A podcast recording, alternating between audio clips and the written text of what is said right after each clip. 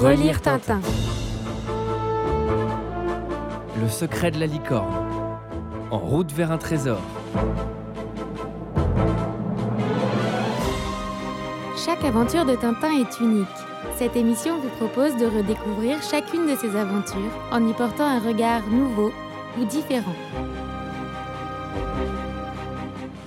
Publié en 1942, Le secret de la licorne est le 11e album des aventures de Tintin. Le secret de la licorne est le premier volet d'une aventure qu'il forme avec le trésor de Rackham le Rouge. Ces deux aventures sont un premier diptyque parmi les aventures de Tintin. Et ensemble, elles ont eu un succès considérable, et pas seulement auprès des enfants. La place accordée au capitaine Haddock, les parchemins, la résolution d'une énigme, la recherche d'une épave, d'un trésor, ces deux albums sont un véritable appel à l'aventure, peut-être les plus réussis et en tout cas les plus vendus au monde.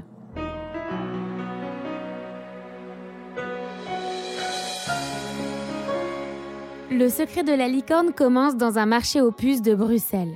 Parmi les promeneurs et les chineurs se trouve Tintin, qui flash sur une maquette de bateau qu'il décide d'offrir au capitaine Haddock. Mais tout à coup, deux hommes surgissent qui proposent aussitôt de la lui racheter. Combien ce bateau? Je regrette, monsieur, je viens juste de le vendre. Ah, si vous le permettez, je vous le rachète. Merci, mais je le garde. Combien pour ce bateau? Désolé, monsieur, mais ce bateau est déjà vendu. Euh, oui, à qui? À moi. Allez, viens, Milou, on rentre à la maison. On découvre que cette maquette qui attire toutes les convoitises est celle d'un navire, la Licorne, que commandait l'ancêtre du capitaine Haddock, le chevalier François de Haddock. Tintin trouve dans le grand mât de la maquette un parchemin au message à la fois incompréhensible, inquiétant et légèrement mystique. Trois frères unis, trois licornes de conserve voguant au soleil de midi parleront, car c'est de la lumière que viendra la lumière et resplendira la croix de l'aigle.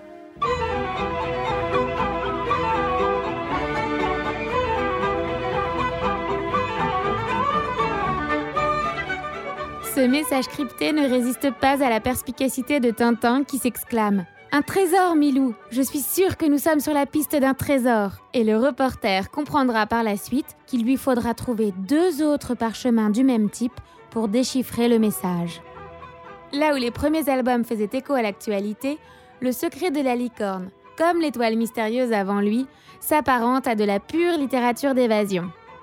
En 1942, dans une Belgique occupée, où les déplacements des habitants étaient extrêmement limités, Hergé choisit un thème des plus romanesques, celui de la chasse au trésor. Il est précédé en cela par de célèbres écrivains, au premier rang desquels Stevenson, auteur du fameux roman L'île au trésor. Hergé est loin de reprendre mécaniquement ce sujet ultra classique, et il parvient à se l'approprier, d'abord en donnant une importance énorme à l'intrigue qui précède le départ pour la chasse au trésor et cette étape s'étend sur la durée de tout l'album.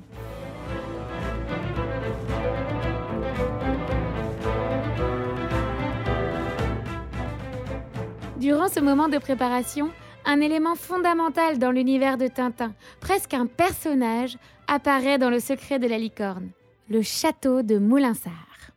Le lecteur est propulsé dans l'intérieur du château, où Tintin a été enfermé par les frères Loiseau.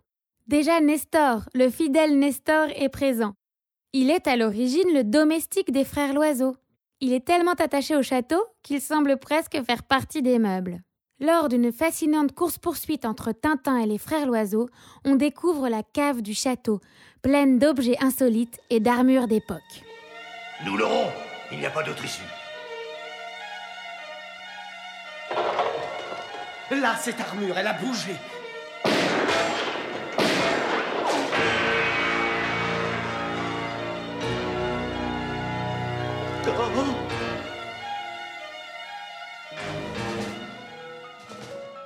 Tintin parvient à en sortir et à trouver un téléphone pour appeler le capitaine à l'aide.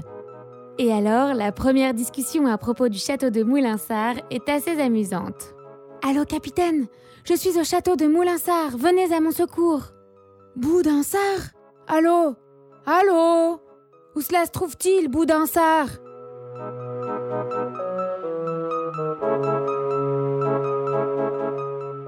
Dans Le secret de la licorne, Hergé explore ce premier moment de la chasse au trésor avec une extraordinaire virtuosité narrative. Il mêle très habilement trois récits qui se rejoindront à la fin de l'histoire, de la même manière que les trois parchemins auront à se superposer pour indiquer l'emplacement de la licorne. La première composante du récit, c'est la recherche des trois maquettes de la licorne ainsi que la lutte contre les autres amateurs le mystérieux Ivan Sakharine et les redoutables frères Loiseau.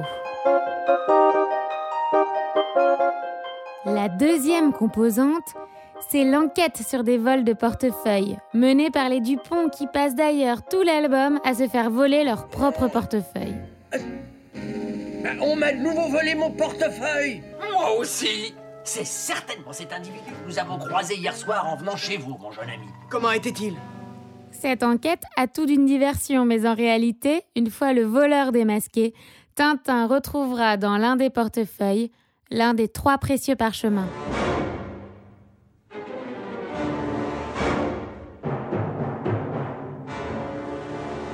La troisième composante du récit, la plus originale, celle peut-être qui fait l'immense saveur de cet album, c'est le récit par le capitaine Haddock des exploits de son ancêtre, le chevalier François de Haddock, qui vécut sous le règne de Louis XIV. Ce récit est inséré sous la forme d'un flashback original. Les cases alternent entre le chevalier de Haddock et le capitaine Haddock qui raconte et mime l'histoire. Ce moment est l'occasion de plonger le lecteur dans un passionnant récit de pirates, un genre dont le public était déjà friand à l'époque, Quelques années auparavant, les révoltés du Bounty de Frank Lloyd ou l'invincible Armada de Howard ont connu un grand succès au cinéma. Cette séquence est rendue captivante par les qualités de conteur du capitaine Haddock et par son usage du vocabulaire des marins qui plonge instantanément le lecteur dans l'univers fabuleux des corsaires. Il s'emporte. Par bonne brise, la licorne vogue grand large, tribord à mur, lorsque soudain, de la une, tombe un cri. Et là-haut, à son mât d'artimon. Quel est ce nouveau pavillon? Le pavillon rouge, le pavillon sans quartier. Il signifie que la lutte sera sans merci, que ni de part ni d'autre il ne sera fait de prisonniers, comprenez-vous? Si nous sommes vaincus, nous sommes tous massacrés. Voilà les forbans maîtres du navire. Blessés, les survivants sont jetés à la mer.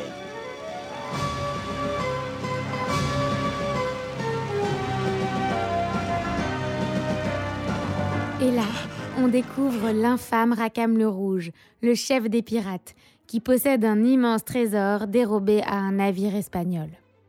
Mais le brave François de Haddock, l'ancêtre du capitaine, parvient à tuer Rackham et à faire sauter le navire. Ce chevalier savait donc où avait coulé le trésor de Rackham le Rouge.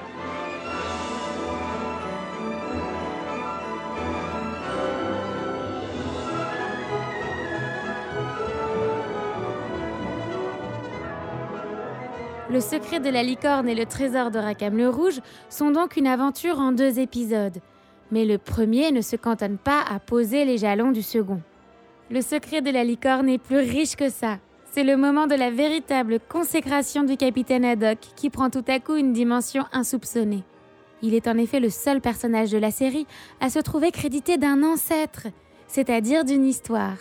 Et quel ancêtre? Capitaine de la marine du roi, personnage haut en couleur et qui utilise déjà le vocabulaire de son futur descendant.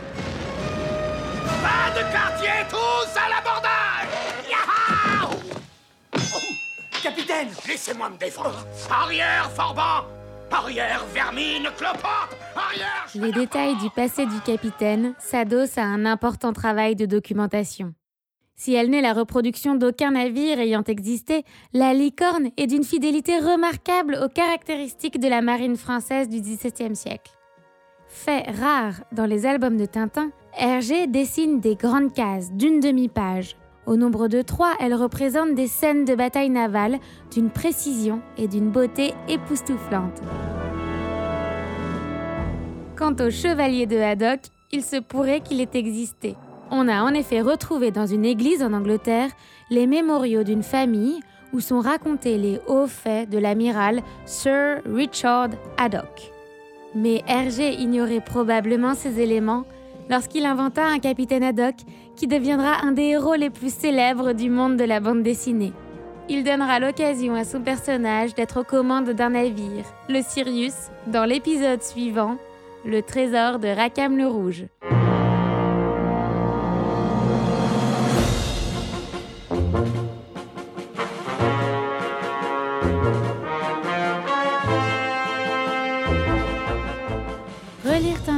Une émission de fréquence moderne. Remerciements à Benoît Peters pour le monde d'Hergé, ainsi qu'à Hergé lui-même pour le secret de la licorne. Nous espérons vous avoir donné la curiosité et l'envie de relire Tintin.